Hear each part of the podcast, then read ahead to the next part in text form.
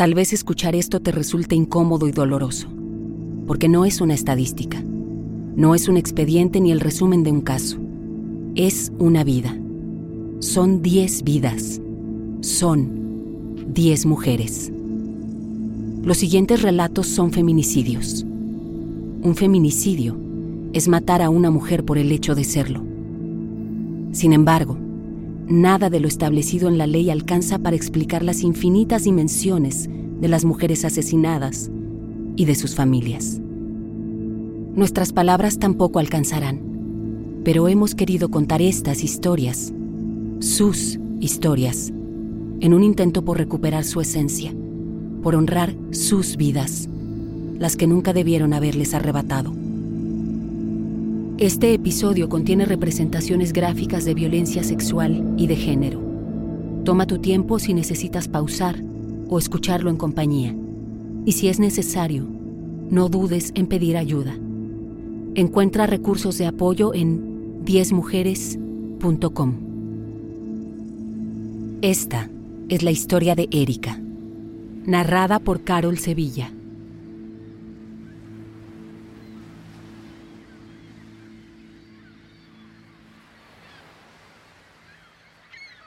Te llamaron Erika, que significa reina eterna. Claro que era un nombre para ti.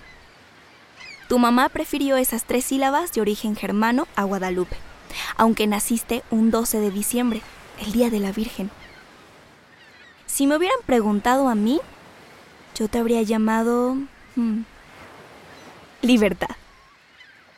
Porque si algo eras, era justamente eso. Libre. Pero la decisión de nombrar no la tomamos las hermanas menores, sino las mamás. A lo mejor todas tenemos una hermana así en el corazón.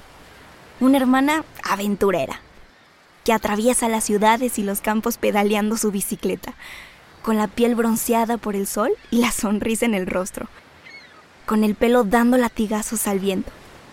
Alguien que solo quería ser libre, como tú.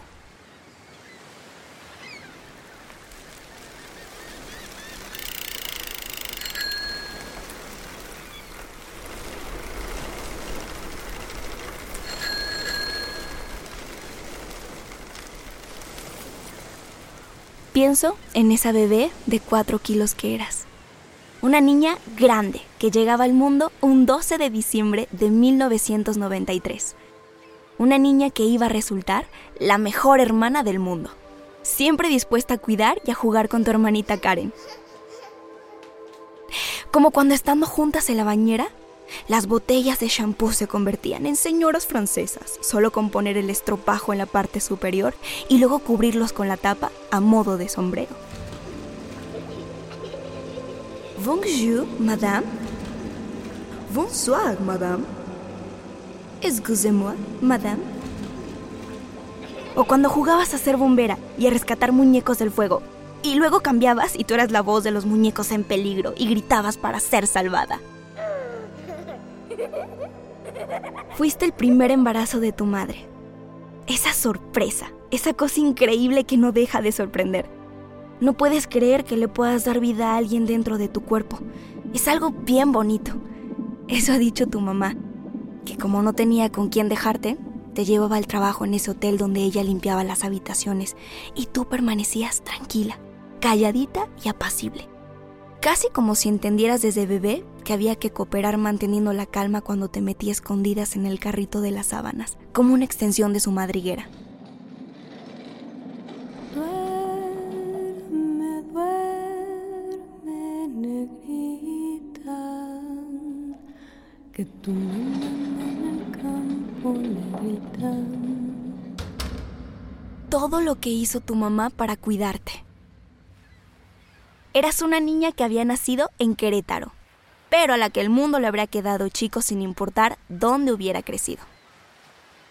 Cuando cumpliste seis años y seguías acompañando a mamá al trabajo, tratabas de animarla cuando cargaba cestos de ropa mojada para tender las prendas al sol. Tú puedes, mami. Tener seis años y saber o intuir que tu madre necesita tu apoyo, que necesita que la animes, tener seis años y ser desde entonces capaz también de cuidar. Todo lo que hiciste tú para cuidar a tu madre de regreso, a tus hermanas Karen y Allison. Una protección de ida y vuelta. Así era tu alma, Erika. Tú querías acompañar ancianos solitarios en los asilos, cuidar el medio ambiente, cuidar a los perritos abandonados. También querías... Qué buena ironía. Cuidar a las mujeres. No te gustaba el machismo. No te gustaba saber que en el mundo había hombres violentos. Tú creías en la igualdad y en la libertad. ¿Serías hoy un activista por los derechos de las mujeres si no te hubieran quitado la vida? Si no hubieran apagado esa sonrisa que brillaba en tu rostro y desarmaba a cualquiera? Brillas y brillas tan lindo y brillamos juntas entre pestañas. Divina divina sonrisa, abrazo de luna, de luna llena.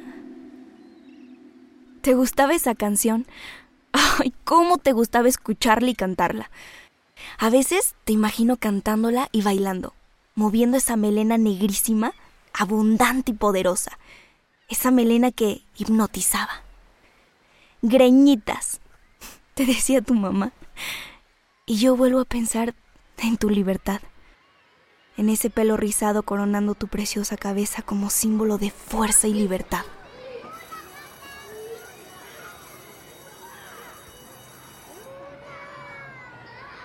Fuiste una niña que destacó por su inteligencia. Te cambiaron al grupo de avanzados en la primaria porque tus capacidades rebasaban el promedio. Las maestras te ponían al frente de todos los eventos de todas las competencias porque tú podías, porque todo lo entendías. A los 11 años ayudabas a mamá con las compras. Ibas y venías a la tienda. Calculabas las cuentas, cooperabas en la casa, le hacías a tu madre los días ligeritos. Ligeritos como tu cuerpo alargado y esbelto, que fue mutilado y lesionado con brutalidad cuando cumpliste 25 años.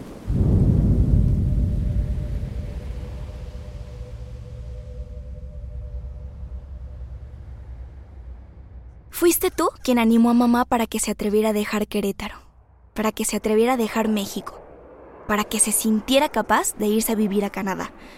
Tenías la fuerza para enfrentar un cambio así de grande, una migración de país, de idioma, de alimentos, de paisajes, de afectos. Tenías tanta fuerza dentro, Erika, que a veces creo que esa fortaleza es la que nos sigue sosteniendo desde donde sea que estés ahora. Mamá tenía que irse primero y dudó. Tuvo miedo. Pues le dolía separarse de sus hijas. Pero tú fuiste inquebrantable. Vete o nunca vamos a conocer otra vida. Si tú no te vas, me voy yo. Dijiste eso y solo tenías 13 años. Fuiste inquebrantable de verdad. No, mamá, el avión no se va a caer. Si tú no te vas, me voy yo. Todavía me sigo preguntando si algo te hacía sentir miedo, porque parece que a ti no te asustaba nada, que para conocer el mundo en libertad podías darlo todo. Nos dimos todo lo que se nos dio, nos dimos todo eso y mucho más, para después reconocernos otra vez. Y en Canadá te llenaste de amigas y amigos. Pronto aprendiste inglés con esa mente inquieta y despejada. Te levantabas tempranísimo, tomabas café con leche y esas claras de huevo con espinaca porque había que comer sano, decías. Y luego a la escuela y a vivir y a aprender y a sobrevolar el mundo en la bici. ¿Cómo amabas tu bicicleta? En la que te fuiste de Toronto a Vancouver, pedaleando. Eran más de 4.000 kilómetros. Pero Tú tenías la fuerza para eso y mucho más. para pasar días y días avanzando, para acampar y dormir solo lo necesario luego de mirar en el cielo las estrellas, para seguir el ritmo de tu corazón implacable.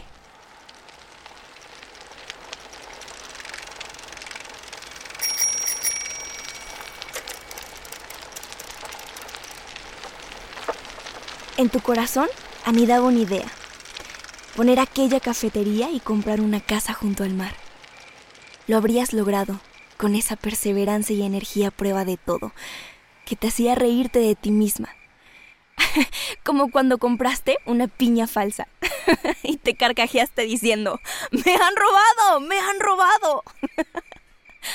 o como cuando practicabas diálogos entre hermanas para entrar a una clase de actuación, porque quizá también te habría gustado ser actriz, o abogada, o lo que tú quisieras. Tenías talento para cualquier cosa. Y lo habrías logrado todo, con esa potencia secreta que parecía venir de no sé dónde, que alegraba a quienes vivían contigo. Esa familia, compuesta de empuje y esfuerzo, era una familia contenta. Tu mamá Saúl, su pareja, al que adoptaste como papá, y las tres hijas, tú, Karen y Allison. Una familia que se apoyaba, que habían aprendido a compartirlo todo desde siempre. Tú ponías el brillo para que las cosas marcharan bien. Te gustaba que hubiera seriedad, que nadie faltara a la escuela, que la comida fuera buena y sana, que se hablara buen nivel de inglés, que nadie se rindiera. Tu vigor empujaba a todos y también cuidabas que nadie se preocupara. Mamá, tú relájate, tú disfruta, tú no te preocupes. Eso repetías. Hmm. Qué lejana quedaría tu intención de que tu madre no sufriera con lo que pasó después. Abrazo de luna, de luna llena.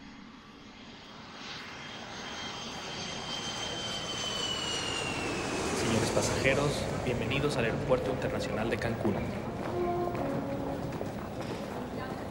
Hasta que volviste a México para arreglar tus documentos y trabajar en el Caribe mientras podías regresar a Canadá. El plan funcionaba. Era un buen destino. Hablabas inglés.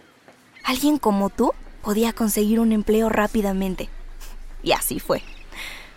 Rentaste un pequeño departamento para ir y venir de Playa del Carmen al hotel en Tulum y todo iba bien. Querías tener cerca la playa, meter los pies al mar al final de la jornada, pedalear viendo una puesta de sol, sintiendo la brisa enredar tu pelo.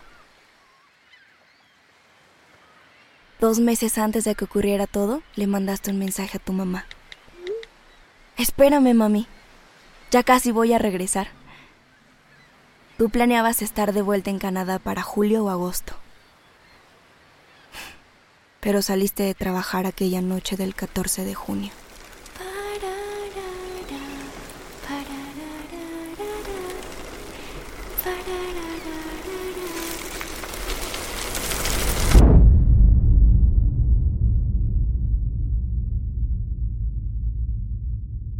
El paraíso de Playa del Carmen contenía el infierno. Luego de esa noche, tus amigas te buscaron. Y tu asesino dijo que habías tenido una crisis y te habías ido de viaje. Te reportaron como desaparecida. Y empezó esto. Esforzarse por sobrevivir en el mundo a medias para tu hermana rota. Que perdió a su cómplice que estaba ahí para ella. Tu hermana que a veces todavía te manda mensajes de texto al teléfono para sentir que puede continuar una conversación contigo. Tu hermana Karen, que te escuchó decir que si te casabas, tendrías dos hijos, gemelos de preferencia, y fantasear juntas con tu vida de adulta, con la de ella. Esa hermana que no podrá volver a meterse a la bañera contigo a jugar a las señoras francesas, ni imaginar otro mundo. Bonui, madame. Désolé, madame.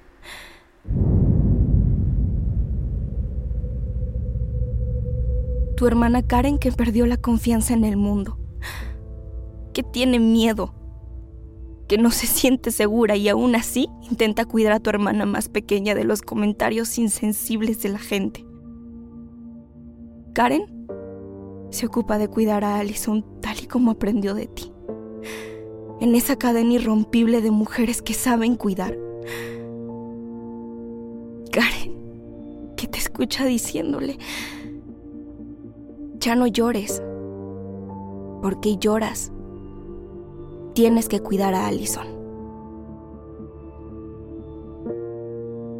Ese junio de 2019 empezó este calvario para tu madre, a la que le duele el cuerpo como si le hubieran mutilado una parte de él. Tal vez el corazón. Cuando le confirmaron que esa chica que habían encontrado con lesiones infamantes y abandonada sin vida en un lugar público eras tú.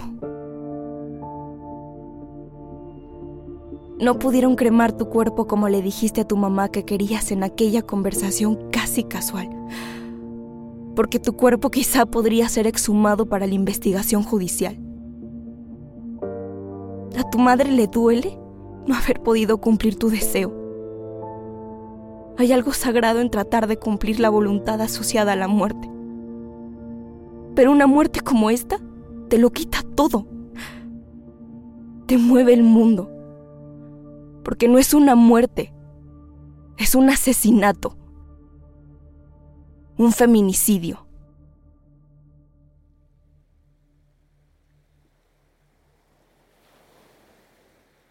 Pese a todo, tu madre sigue, con toda su fuerza que se alimenta de la tuya, sabiendo que rendirse no es opción. Porque como ella dice, tienes que poder, no hay de otra y aguanta todo. La batalla con las autoridades y la fiscalía que no respondían si tu madre y su pareja Saúl no insistían, si Saúl no colectaba las pruebas para el caso. Tu madre que tiene que trabajar en una empresa de limpieza con siete hombres que hacen comentarios violentos, insensibles e insoportables. Todo para seguir siendo sostén de tus dos hermanas. Juana, tu madre, resiste porque sigues presente en su vida, en la de Karen y en la de Allison, en todos los rincones de la casa, en todas las cosas que hacen, como cuando ven una cafetería a la orilla de la playa y piensan que así querías poner la tuya. O cuando recuerdan la libertad con la que te movías por el mundo y tu madre piensa, mi hija fue feliz. O cuando ven girasoles, esas flores amarillas y brillantes que tanto te gustaban y dicen, mira, ahí anda la Erika. Brillas y brillas tan lindo. Y brillamos juntos. Entre pestañas. Divina, divina sonrisa, abrazo de luna, de luna llena.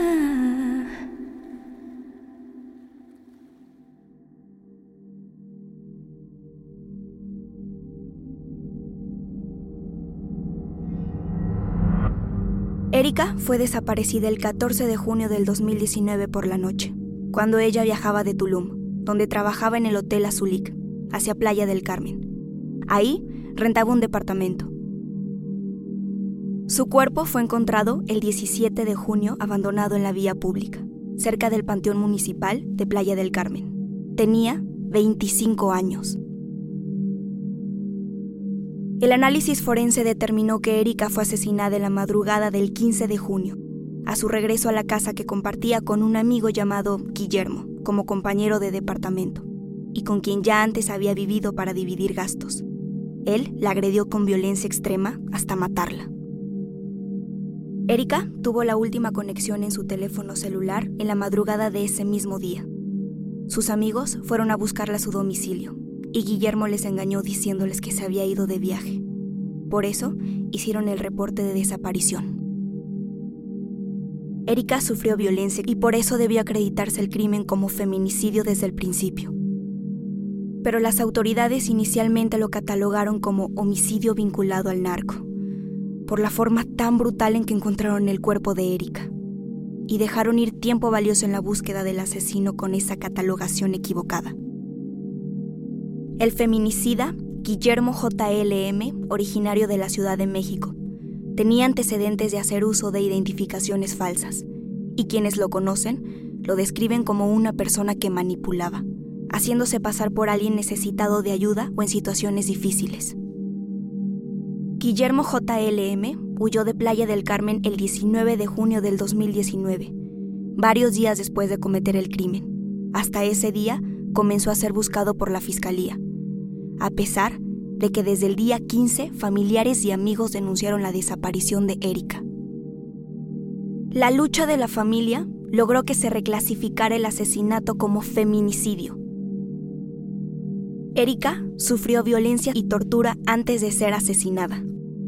Ese es un elemento básico para hablar de feminicidio. El agresor, Guillermo, fue detenido en Oaxaca en mayo del 2022. En el caso de Erika, la cobertura de los medios ha sido violenta, poco ética, concentrada en los detalles morbosos sin la menor consideración por el dolor que enfrenta la familia cada vez que aparecen notas e imágenes amarillistas sobre ella. Los feminicidios, en el contexto del paraíso que ofrecen las posibilidades del turismo en la península, se han disparado brutalmente. El estado de Quintana Roo se encuentra entre los que más casos registran. Solo en 2021, en el breve periodo de un fin de semana, asesinaron a cuatro mujeres. Victoria, Carla, Jade y Reina. En Tulum, Holbox y Cancún. Según los datos oficiales, en el año de 2021 se registraron 25 feminicidios en Quintana Roo. Sin embargo, la colectiva feminista Siempre Unidas refutó esa cifra presentando un informe de 53 feminicidios ese año. 53 mujeres asesinadas en un año.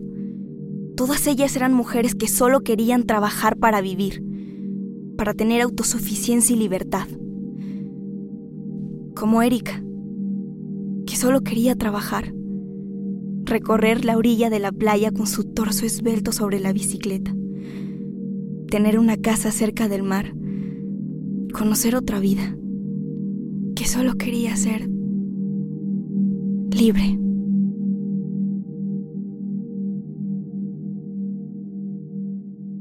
¿Qué piensas cuando escuchas la palabra feminicidio?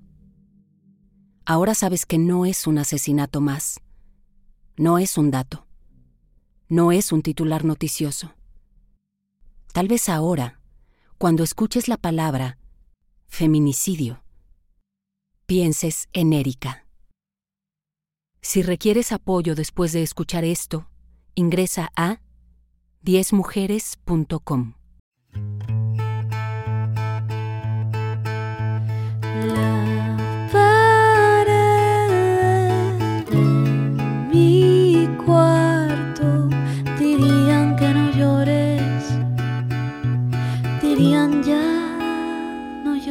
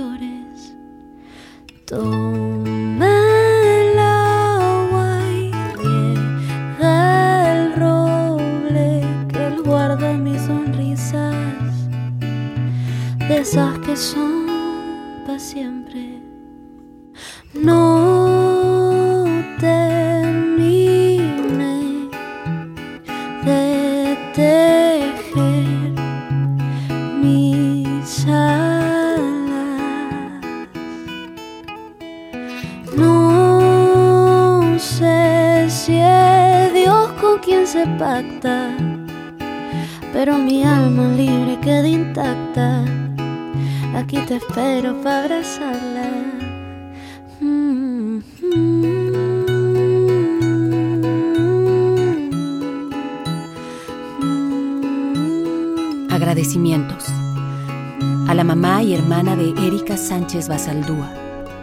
A Lisbeth Lugo, abogada de la organización Mujer Libre MX, Fuerza de Ixchel, AC, y a Ricardo Hernández, periodista radicado en Cancún, por su guía y acompañamiento.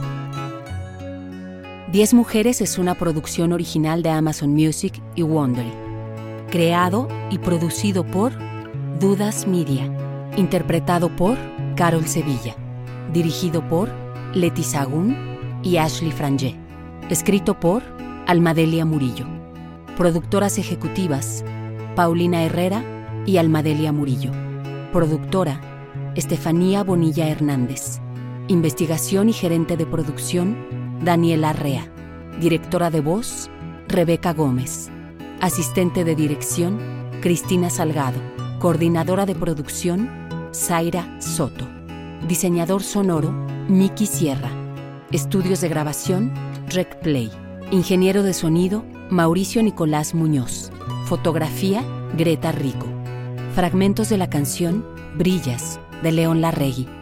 Gracias a Marta Limas, Mariana Cruz, Adriana Holguín, Mariana Cázares, Luis Barragán y Santiago Brusco. Amazon Music. Dirección de contenido, Sara Barrett. Producción, Carlota Aparicio. Nuestros productores ejecutivos son Marshall Louis y Jessica Radburn para Wondery. La violencia en México es un asunto que nos atañe a todas las personas. Si deseas involucrarte o apoyar a las familias de las mujeres que han sido víctimas de esta violencia feminicida, ingresa a 10mujeres.com diagonal ayuda para mayor información.